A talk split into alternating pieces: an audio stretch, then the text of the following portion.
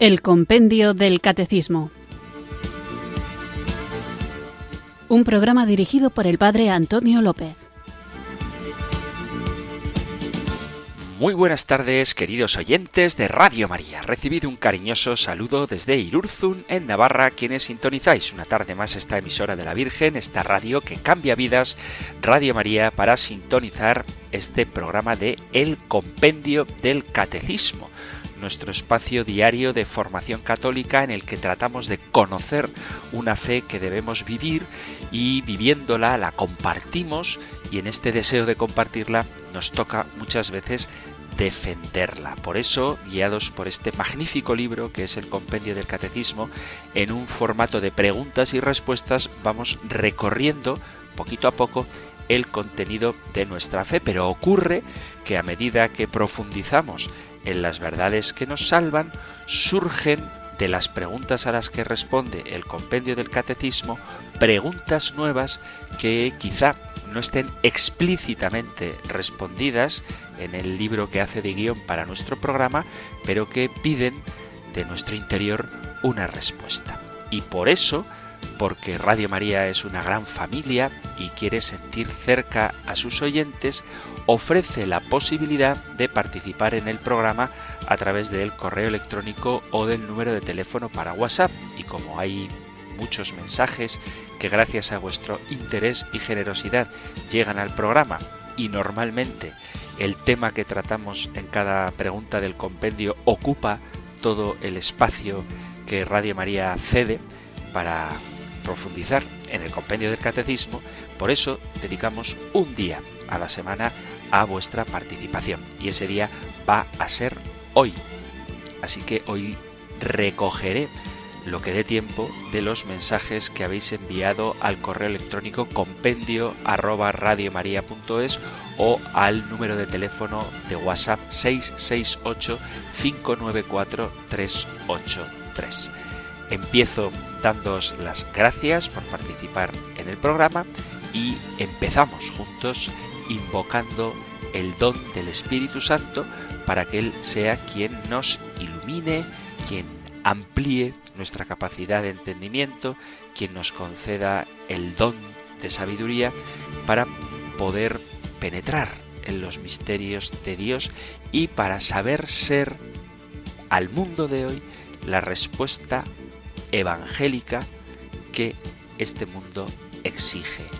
No hay hombre por más ateo que se considere, por más indiferente que él viva frente a las realidades de Dios, que no esté convocado, que no esté siendo amadamente esperado por el Señor.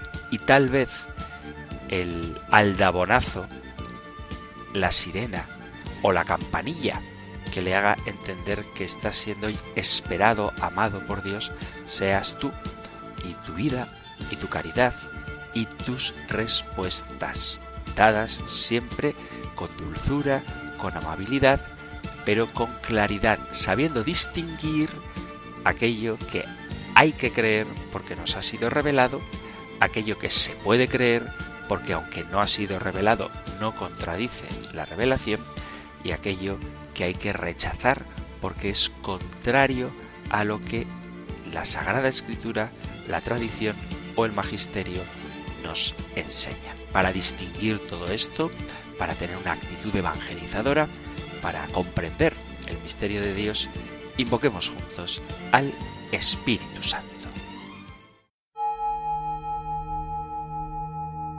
Ven Espíritu,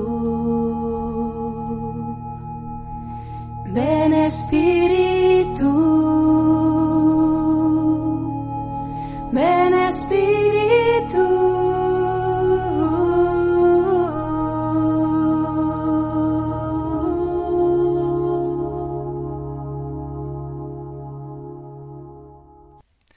Ven Espíritu Santo.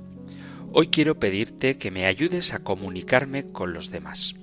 Enséñame a decir la palabra justa, a mirar a los demás como ellos necesitan ser mirados, a tener el gesto oportuno. Todo mi ser está hecho para la comunicación. Por eso te ruego que me liberes de todas las trabas que no me permiten comunicarme bien con los demás.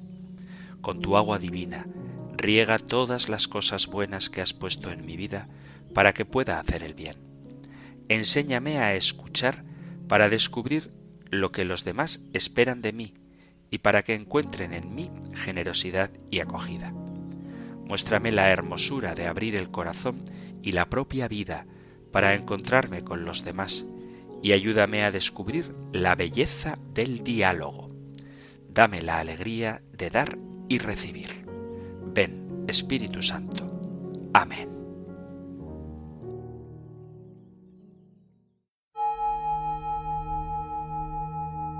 Ven Espíritu, ven Espíritu. Ven Espíritu.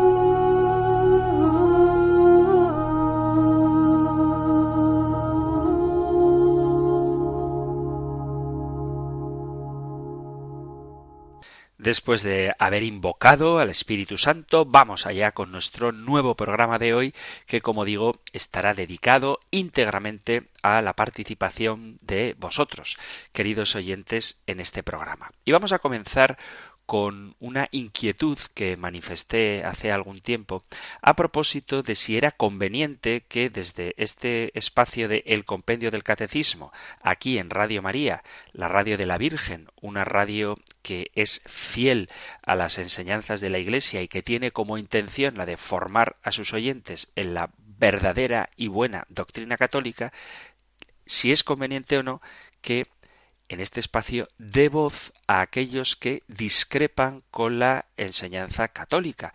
En más de una ocasión he puesto el mensaje de algún oyente que no es católico o cuando explico algún tema, antes de dar la explicación, suelo comentar las oposiciones que se dan frente a ese tema para, obviamente, después dar la respuesta católica.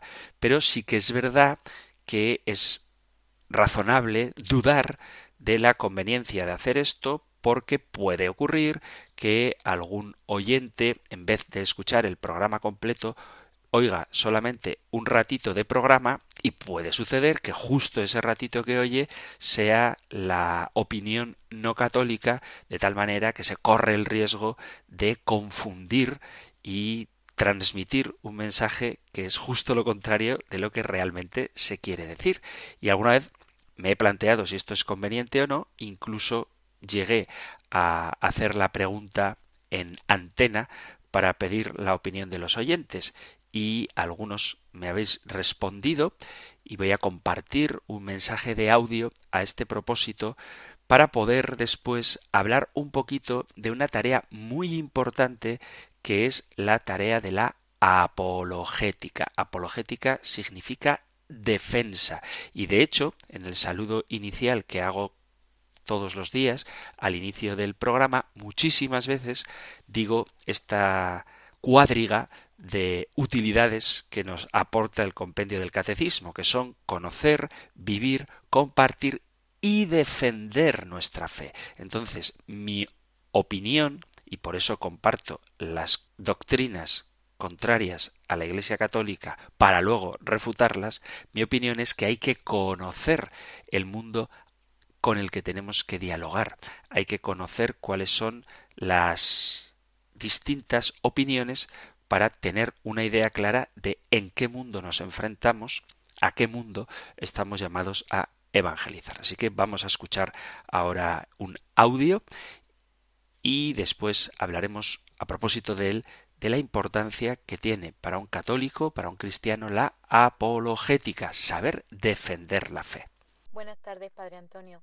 Me llamo Laura, soy una joven de 26 años eh, perteneciente a la provincia de Alicante, concretamente en Orihuela, y considero fundamental que hables, que des a conocer otros puntos de vista, otras creencias que, como bien has dicho, dicen llamarse cristianas, porque somos una iglesia sinodal, como dice el Papa Francisco, y creo que, es importante que conozcamos otros puntos de vista pero siempre acompañados de, de, la fuerte fe que profesamos en el, en el Espíritu Santo. Es esencial, lo considero así.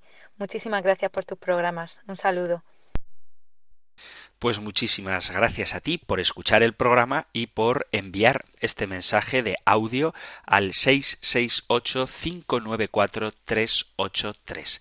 Yo también, y por eso lo hago, considero oportuno conocer distintas opiniones, repito, no por un afán de curiosidad, ni mucho menos para desviarnos de la verdad, pero sí para dar una respuesta a las objeciones que se ponen a la fe, tanto desde fuera del ámbito cristiano, es decir, desde el ateísmo, o desde fuera del ámbito religioso, desde el ateísmo o desde otras religiones, como también dentro del propio cristianismo, tanto en el sentido de las religiones o las sectas o los grupos cristianos no católicos como dentro de la propia Iglesia católica que a veces no juzgo, repito, no juzgo las intenciones, a veces con buena intención, por hacer más accesible el Evangelio, por hacerlo más simpático o por hacerlo más fácil de vivir, se puede desviar uno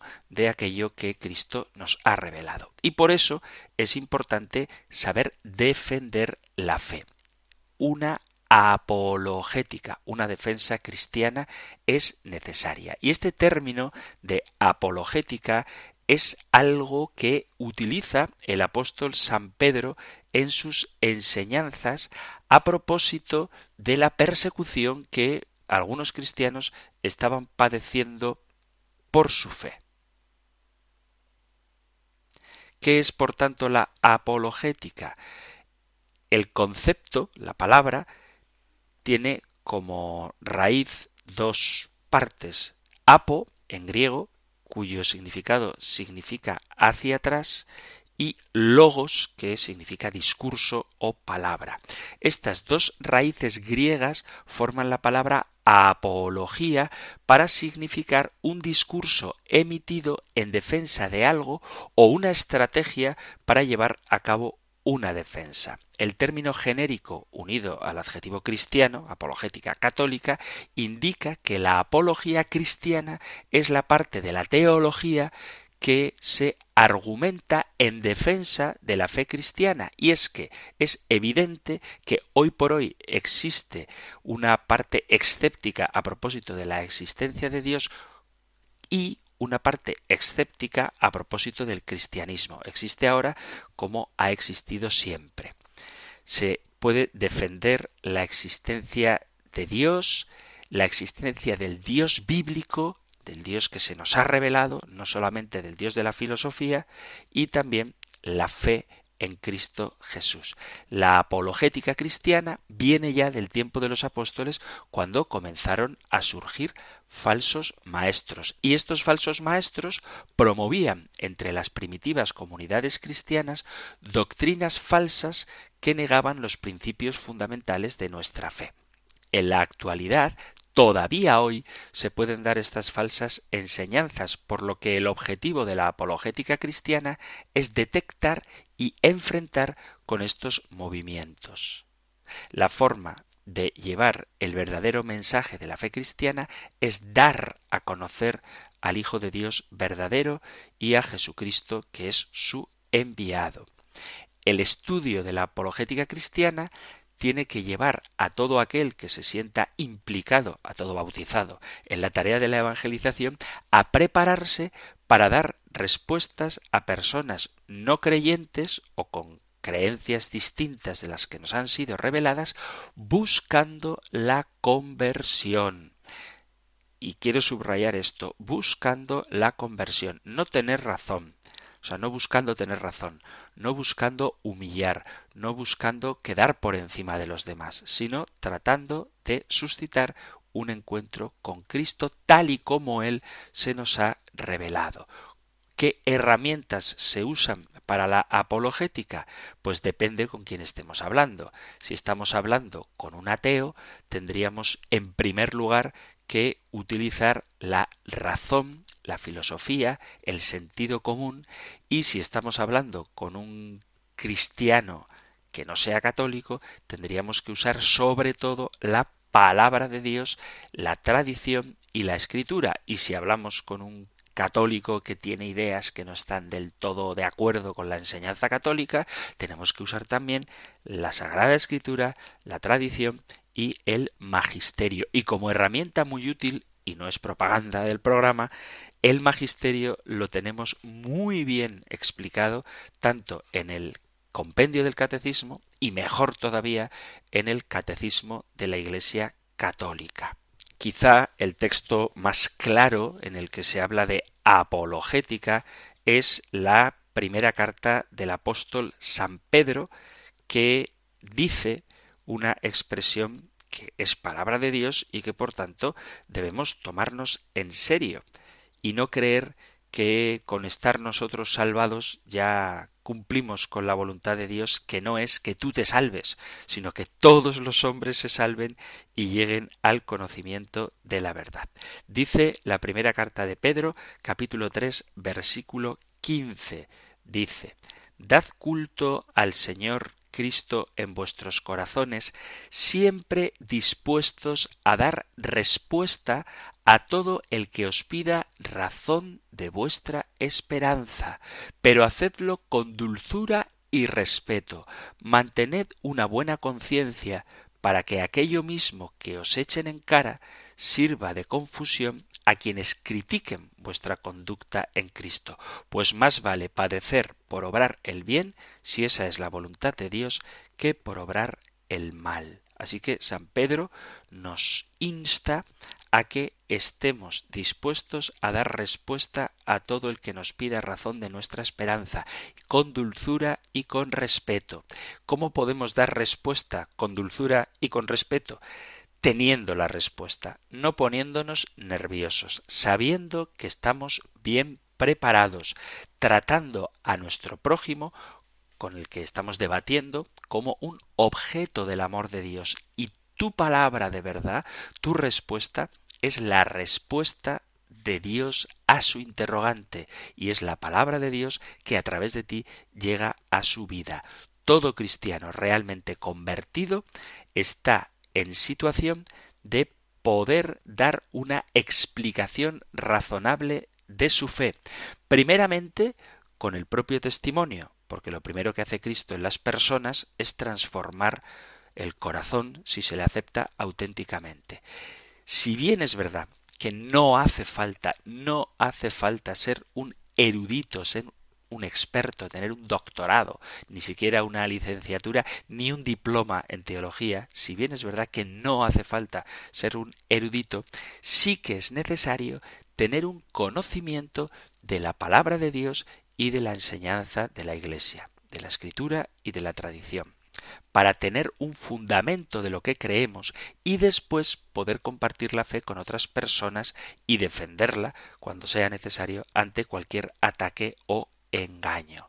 Ese texto de la primera carta de San Pedro, capítulo 3, versículo 15, está escrito con ocasión de las primeras comunidades cristianas que se estaban formando en Asia Menor y que sufrían persecución a causa de la fe en Cristo. Y ahí se resume en qué consiste la apologética. Tenemos que conocer las razones y las evidencias objetivas sobre la verdad del cristianismo y luego la importancia de comunicar adecuadamente esta verdad al mundo. Hay persecución en la Iglesia, hay persecución de fuera adentro, hay persecución de los hermanos que no están dentro pero están cerca y hay persecución también de dentro adentro y tenemos que ser conscientes de esto. Los primeros apologistas, los primeros defensores cristianos provenían del judaísmo, como es el caso de los apóstoles Pedro y Pablo. Y lo mismo sucedió con los primeros creyentes que eran judíos que se unieron después a los no judíos. De forma que para los primeros apologistas, para los primeros defensores de la fe, transmitir su nueva fe cristiana a su entorno más próximo de la fe judía, que eran sus familiares y amigos, les obligaba a fundamentar el mensaje de Jesús a partir de las escrituras del Antiguo Testamento y de allí a la resurrección de Cristo como un argumento valioso para creer en él. Es entonces la resurrección de Cristo una evidencia objetiva de la veracidad del cristianismo. La apologética cristiana, con el paso de los siglos, se fue desarrollando y dando como grandes apologetas figuras de una talla que hoy todavía nos causan admiración, como por ejemplo el gran San Agustín. Tenemos grandes apologistas también de la época moderna, un genio cuyos textos, cuyas frases se citan todavía hoy como si fuera el San Agustín contemporáneo, bueno, contemporáneo, el San Agustín moderno, que es Gilbert Kate Chesterton, G.K. Chesterton. También es muy famoso apologista C.S. Lewis, cuyas obras literarias tienen gran popularidad. Y todavía hoy existen grandes apologistas.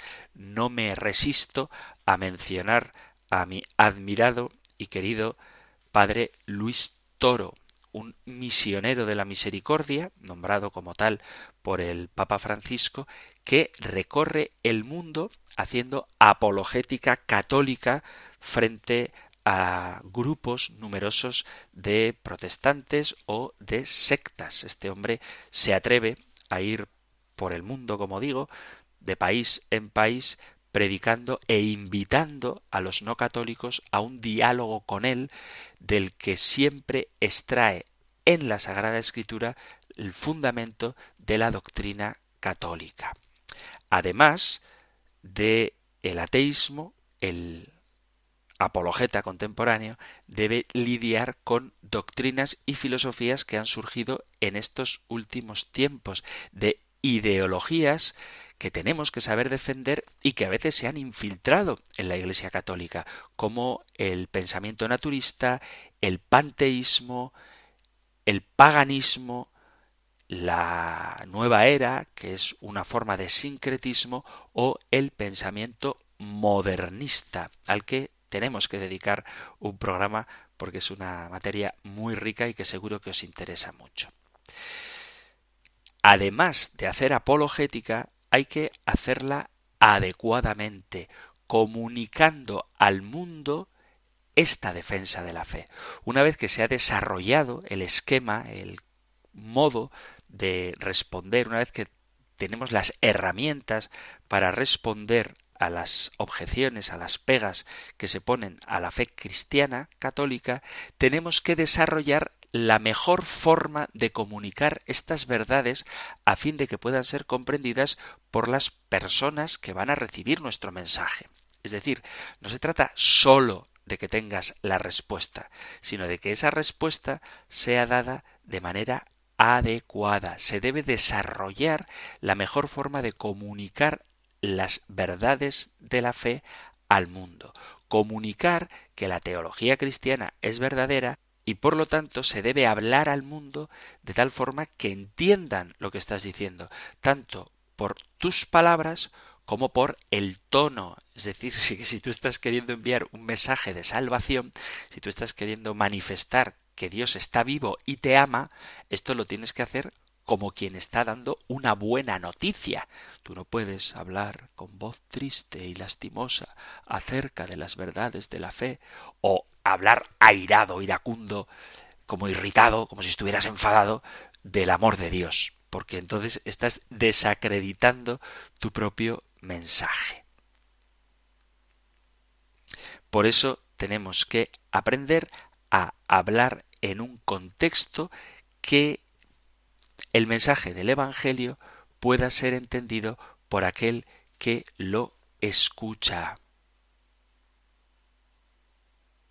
Tenemos que procurar una comunicación efectiva para una audiencia determinada. No es lo mismo que estés defendiendo tu fe ante un grupo de adolescentes que empiezan a utilizar su cabeza para poner todo en cuestión y tienes que escucharles y tienes que responderles que que tengas, por ejemplo, un debate sobre la fe con un grupo de académicos ateos. La forma de expresarte con unos y la forma de expresarte con otros es distinta, pero la buena noticia de Cristo es la misma y por eso debe ser comunicada y comprendida con claridad para que pueda ser creída. Y evidentemente, si tú quieres dar una respuesta al mundo, ya sea al mundo de los adolescentes, al mundo académico, al mundo protestante, al mundo de las sectas, al mundo del sincretismo o al mundo del modernismo, tienes que conocer qué es lo que los adolescentes piensan, qué es lo que el modernismo profesa, qué es lo que la nueva era pretende, porque sólo si conoces qué es lo que ellos piensan, vas a poder darles una respuesta adecuada. Así que definitivamente creo que sí es oportuno conocer las doctrinas ajenas a la Iglesia Católica para poder dar una respuesta desde la fe. Que existe el peligro de que alguien escuche el compendio del catecismo justo cuando estoy diciendo una herejía para luego refutarla, pero resulta que la persona llega a su destino o se le corta la conexión o ya no puede seguir escuchando la radio antes de que dé la respuesta. Pues ahí están los podcasts, amigos. El programa del compendio del catecismo es un programa que no dura una hora, sino que ocupa todo el libro del compendio del catecismo. Ya sé que es imposible o es muy difícil que todo el mundo oiga todos los días toda la hora de programación, pero debemos procurar no quedarnos a medias. Y si por la razón que sea alguien en un momento determinado escucha una cosa que le chirría en los oídos y luego se queda sin escuchar la respuesta, con toda paz, con toda libertad, puede escribir a compendio arroba radiomaria.es o al 668 594 383 y pedir las explicaciones oportunas que será un placer responder. Así que aprender apologética, tanto con el compendio del catecismo, como con el catecismo mayor o con cualquier modo de formación que tengáis al alcance. Radio María es uno óptimo. Pero para hacer apologética no solo hay que conocer la doctrina católica, eso es imprescindible, pero también hay que escuchar a aquellos a quienes el Señor nos manda a sacar del error y a llevarles a la luz de la verdad. Vamos a hacer ahora una pequeña pausa musical antes de continuar con nuestro programa.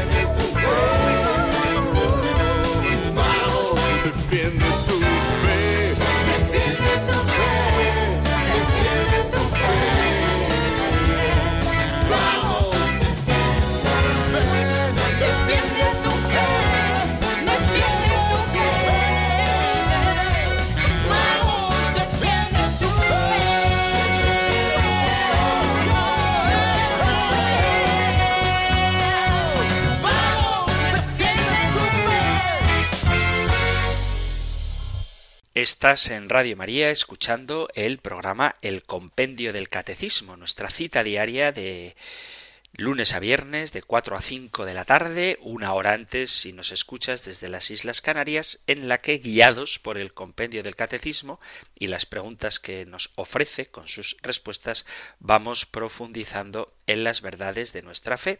Y gracias a que los oyentes expresáis vuestro interés y también vuestra curiosidad, compartís vuestros testimonios, un día a la semana lo dedicamos a vuestra participación en el programa y ese día es hoy. Así que después de responder a esta opinión que compartía con nosotros una oyente a propósito de si es conveniente o no escuchar doctrinas ajenas a la católica y tras concluir que es muy bueno hacerlo para saber defendernos, continuamos ahora con el programa. Vamos ahora con otra pregunta enviada por una oyente al correo electrónico compendio arroba radiomaria.es donde plantea que se cambió la fórmula de la consagración, como probablemente todos sabéis, de decir este es el cáliz de mi sangre que será derramada por vosotros y por todos los hombres para el perdón de los pecados, y se pasa a decir en la última edición del misal romano a este es el cáliz de mi sangre que será derramada por vosotros y por muchos, en vez de y por todos los hombres, y por muchos para el perdón de los pecados. Y la oyente dice que el sacerdote de su parroquia se niega a utilizar esta fórmula y sigue usando la fórmula anterior de que será derramada por vosotros y por todos. Y además de si esto que hace el párroco es correcto, me pregunta el porqué del cambio en la fórmula de la consagración. Bueno, pues yo no soy quien para juzgar al párroco, pero lo objetivo, el dato objetivo, es que la misa no es propiedad del sacerdote que la celebra. El sacerdote que celebra la Eucaristía está al servicio de la Iglesia y como ministro, como sacerdote, como cuidador, así debe ser, de la liturgia. Y por lo tanto no es legítimo cambiar los textos en los ritos y menos con estilos informales, coloquiales y en ocasiones vulgares, en detrimento del sentido sagrado y espiritual de la liturgia. La nueva recepción del misal romano, en esta edición última, ha de significar una renovada fidelidad a las normas y rúbricas, superando la a veces salvaje creatividad, porque estas conductas irresponsables influyen mucho en la vida cristiana de los fieles, en su vida espiritual y en la educación de la fe. Por eso, por el bien del pueblo cristiano, hay que ceñirse a lo que el misal, en el ordenamiento general del misal romano, nos dice que ha de ser el modo de celebrar la Santa Misa. Nosotros, los curas, no somos dueños de la Eucaristía, no somos dueños de la misa, sino que estamos a su servicio, al servicio del pueblo de Dios, celebrando los sagrados misterios tal y como la Iglesia nos pide que lo hagamos. Es verdad que alguno puede quejarse de que la misa es aburrida o de que a lo mejor el lenguaje no es del todo comprensible. Pero hay que entender qué es lo que estamos celebrando en la liturgia, digo, en la Santa Misa y en los demás sacramentos. Si queréis hacer oraciones creativas con textos originales, con poesías, con músicas innovadoras, podemos hacer, y sería bueno que lo hiciéramos, ratos de oración al margen de la misa. La Eucaristía es la forma más perfecta de oración que tenemos los católicos, pero no es la única forma de oración. Es decir, si a ti, porque eres una persona creativa, se te ocurre una oración, un texto o un modo de celebrar que te parece mucho más atractivo, divertido, dinámico y participativo, utiliza ese ingenio que Dios te ha dado para acercarte al pueblo de Dios, para hacer apostolado, para atraer a los jóvenes, para acercar a los alejados, pero no en la misa.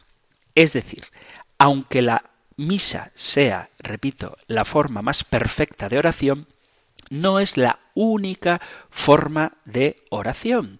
Y si te apetece compartir tus textos, tus poesías, tu música que a lo mejor tú mismo has compuesto o has cogido de un autor que quizá no encaje con la solemnidad y el misterio de los sacramentos, en otro momento diferente de la misa, convocas a tus fieles para participar juntos en una oración donde ahí sí puedes volcar toda tu imaginación para dar culto a Dios, para hacer oración. Sería muy bueno que en las parroquias nos acostumbráramos a reunirnos para rezar también fuera de la misa. Es decir, en misa, que eso es fundamental, es lo principal, es la mayor riqueza que tenemos, el sacrificio de Cristo, la actualización incruenta de la pasión y muerte de Jesucristo, su cuerpo resucitado en la Eucaristía, eso es fundamental, pero también podemos congregarnos para hacer una oración de alabanza, para hacer una oración de petición, para tener intenciones particulares, para que el pueblo fiel pueda participar de la forma que crea conveniente y eso es perfectamente legítimo, pero fuera de la misa. Ojalá en todas las parroquias hubiera además de la Santa Misa, otros momentos de oración donde cada uno sí que pueda expresar libremente el modo de hablar con Dios. Eso es legítimo. Pero lo que no está bien de ningún modo es inventarse la liturgia. La tarea de los pastores y de sus comunidades no es cambiar las palabras de la consagración. Ahora bien, ¿por qué este cambio de donde se decía que será derramada por vosotros y por todos los hombres para el perdón de los pecados, se dice será derramada por vosotros y por muchos para el perdón de los pecados. No quiero ponerme demasiado intenso con este tema, pero no se trata de una cuestión teológica, sino de una cuestión litúrgica y bíblica, porque es innegable, y esta es la razón por la que algunos se resisten a utilizar la nueva fórmula, es innegable que Cristo murió por todos. Eso no se discute desde el punto de vista teológico. Esto está clarísimo. Cristo ha muerto por todos. Que Jesucristo murió por todos es algo que forma parte de las enseñanzas básicas de la fe. Aunque, y esto guste o no, es fruto del amor de Dios que nos da libertad, no todos los hombres alcanzan la salvación como ya se definió allá por el siglo XIV, que las almas de los que salen del mundo con pecado mortal actual inmediatamente después de su muerte bajan al infierno. Pero no se trata de esto, no estamos diciendo que Cristo ha muerto solo por unos pocos. El asunto es este. En el año 2006, el cardenal prefecto de la Congregación para la Liturgia dirigió una carta a los presidentes de las conferencias episcopales de todo el mundo con instrucciones para que introdujesen esta modificación en las nuevas traducciones del misal.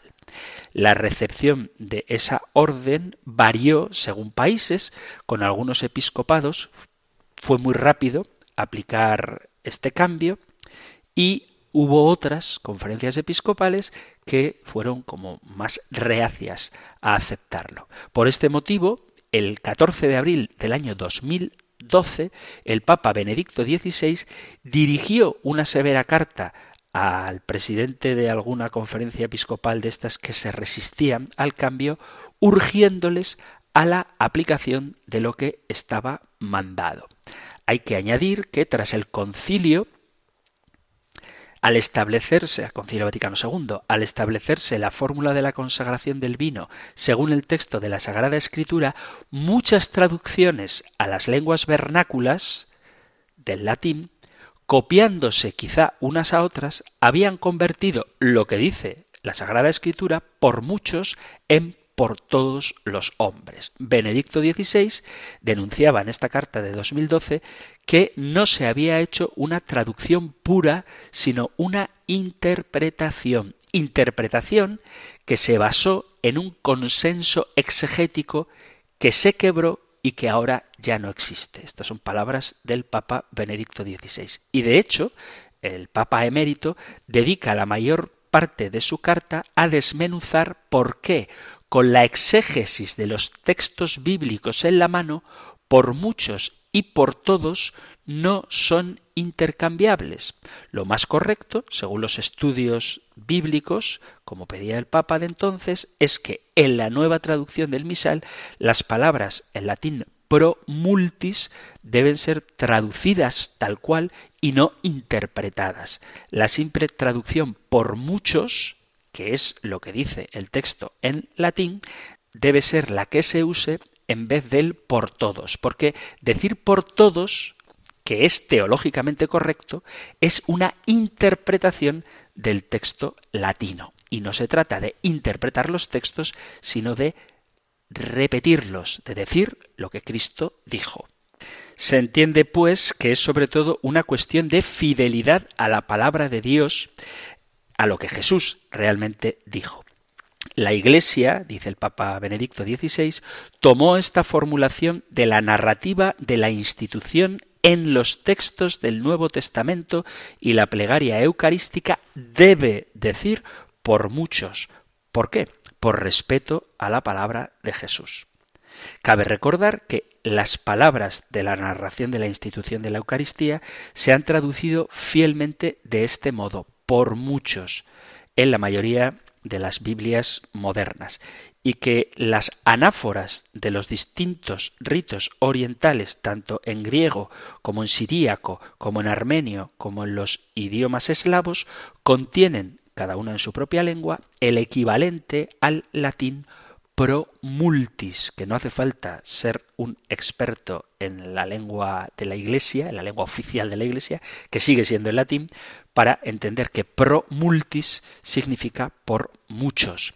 En resumen, el cambio de por todos los hombres a por muchos no es ninguna novedad teológica, pues ambas cosas son verdad, una en un sentido y otra en el otro.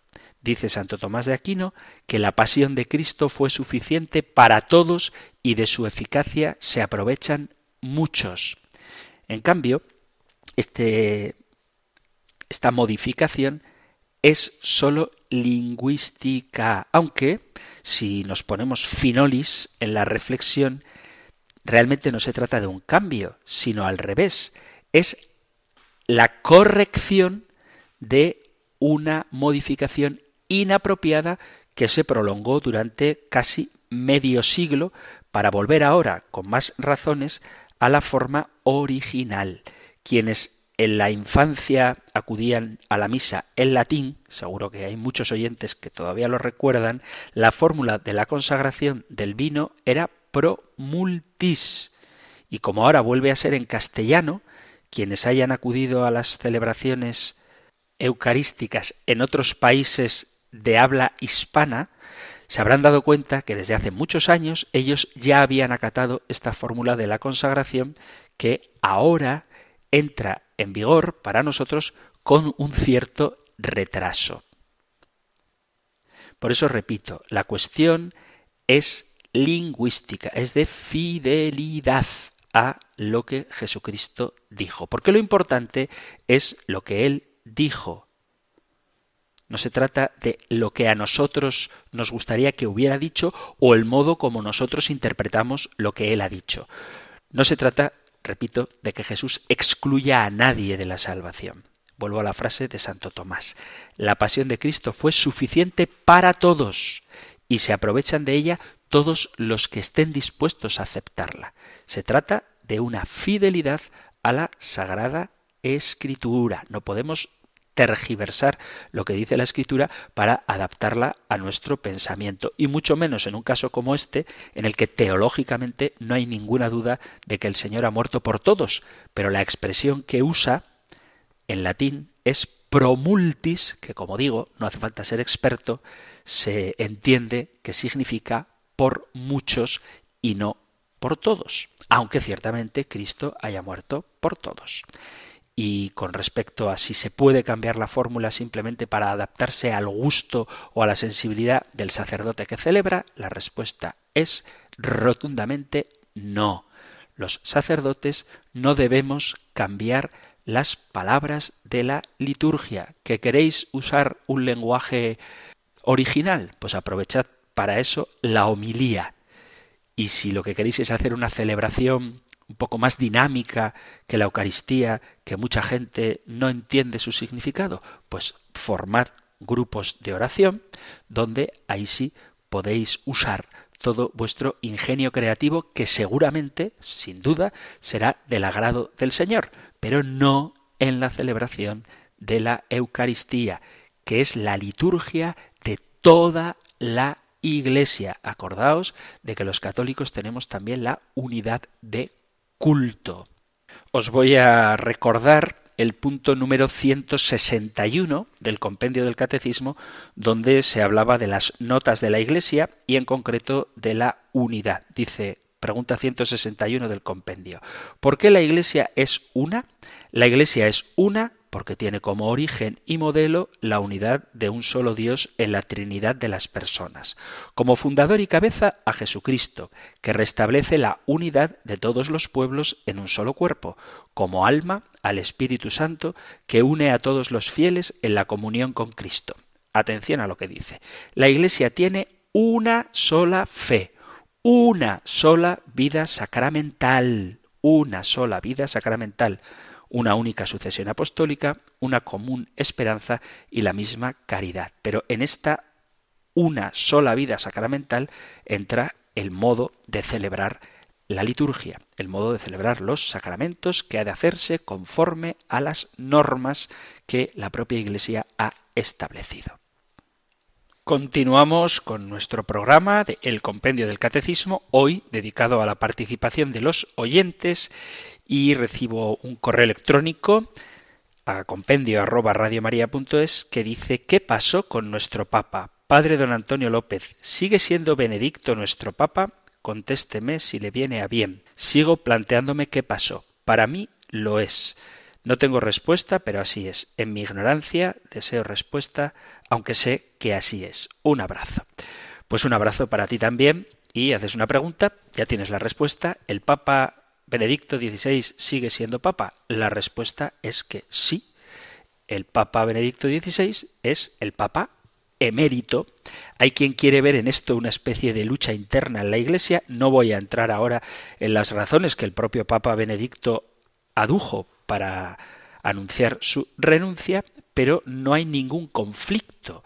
Lo mismo que Ahora sabéis que los obispos, a partir de los 75 años, deben presentar su renuncia al Papa y cuando éste la acepta, puede ser en un año o dos o inmediatamente, eso ya depende de la decisión que el Santo Padre tome con respecto a los obispos, pero cuando un obispo presenta su renuncia, sigue siendo obispo, pero obispo emérito. ¿Y eso qué significa?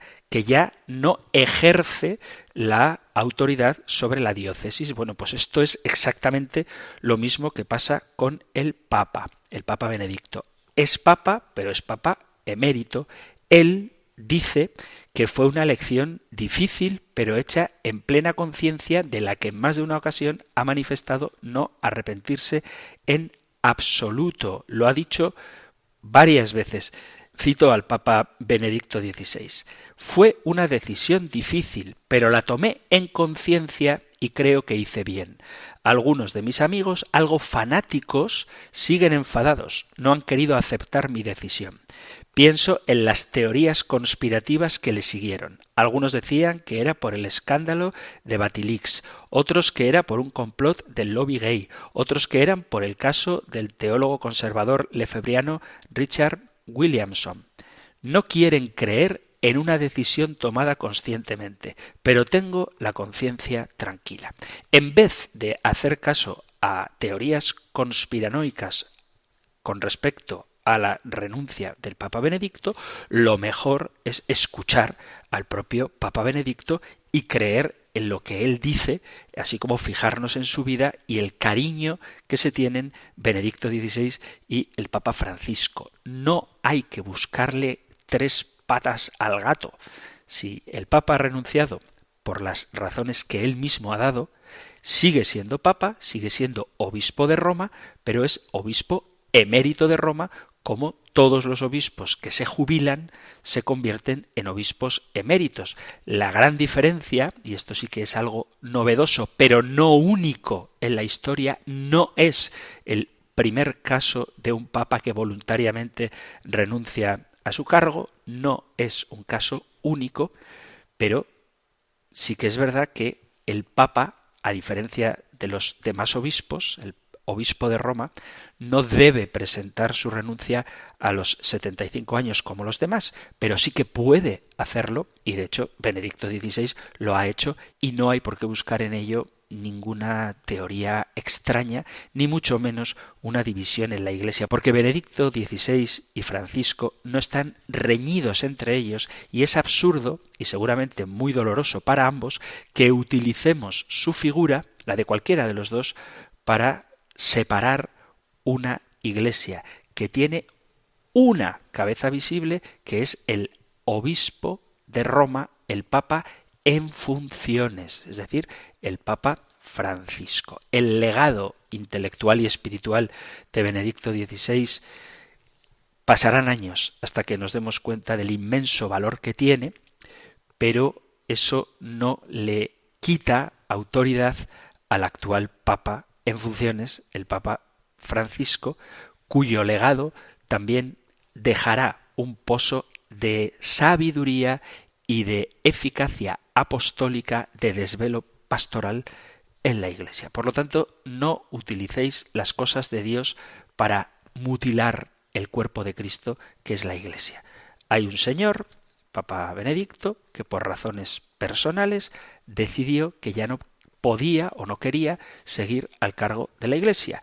Y la Iglesia, en cónclave, legítimamente, haciendo las cosas bien, eligió a un sucesor que es el Papa Francisco. ¿Que te cae mejor uno que el otro? Pues acordaos de las polémicas que hubo también cuando Benedicto XVI sucedió a Juan Pablo II. Pero esas polémicas no son más que excusas de Satanás para desviar la atención de lo que es verdaderamente importante. ¿Qué es lo importante? Que tenemos un pastor, Papa Francisco, que cuida de su iglesia y es signo de la unidad católica. Y vamos con un último mensaje referido también al tema del Papa, en concreto del Papa Francisco, este no tan favorable, dice yo tampoco entiendo bien lo que Francisco nos quiere decir con eso de no hacer proselitismo, no comprendo por qué desprecia a Trump y acaricia al católico Biden, no entiendo por qué no le para los pies a la vicepresidenta Yolanda Díaz, señora que dice que el comunismo es libertad, si el comunismo es libertad se puede ir a Corea del Norte. ¿Será que soy rígido? dice nuestro oyente. Mirad, yo no pretendo excusar todas las cosas que diga el Papa Francisco, fuera del magisterio.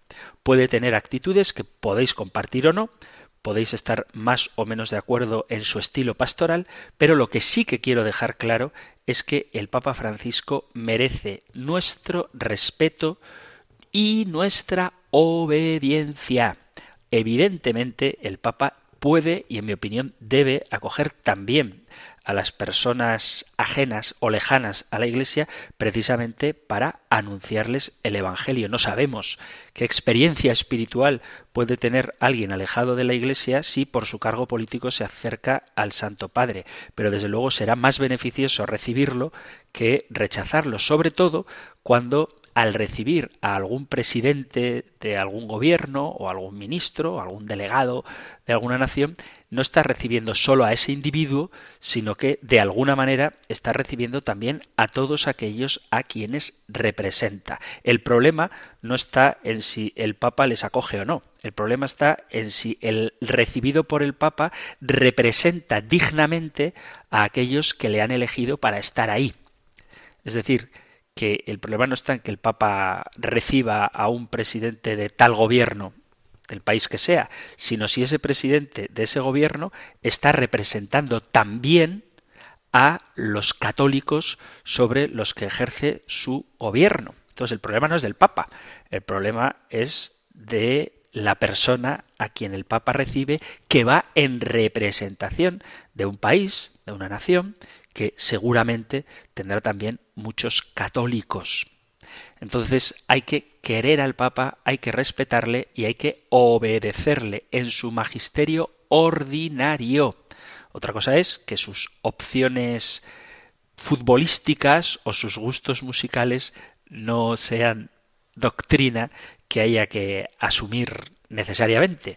Pero cuando habla de las cosas de iglesia, también en su ministerio ordinario le debemos nuestra obediencia, porque creemos que es el Espíritu Santo quien le ha puesto ahí para gobernar a su iglesia.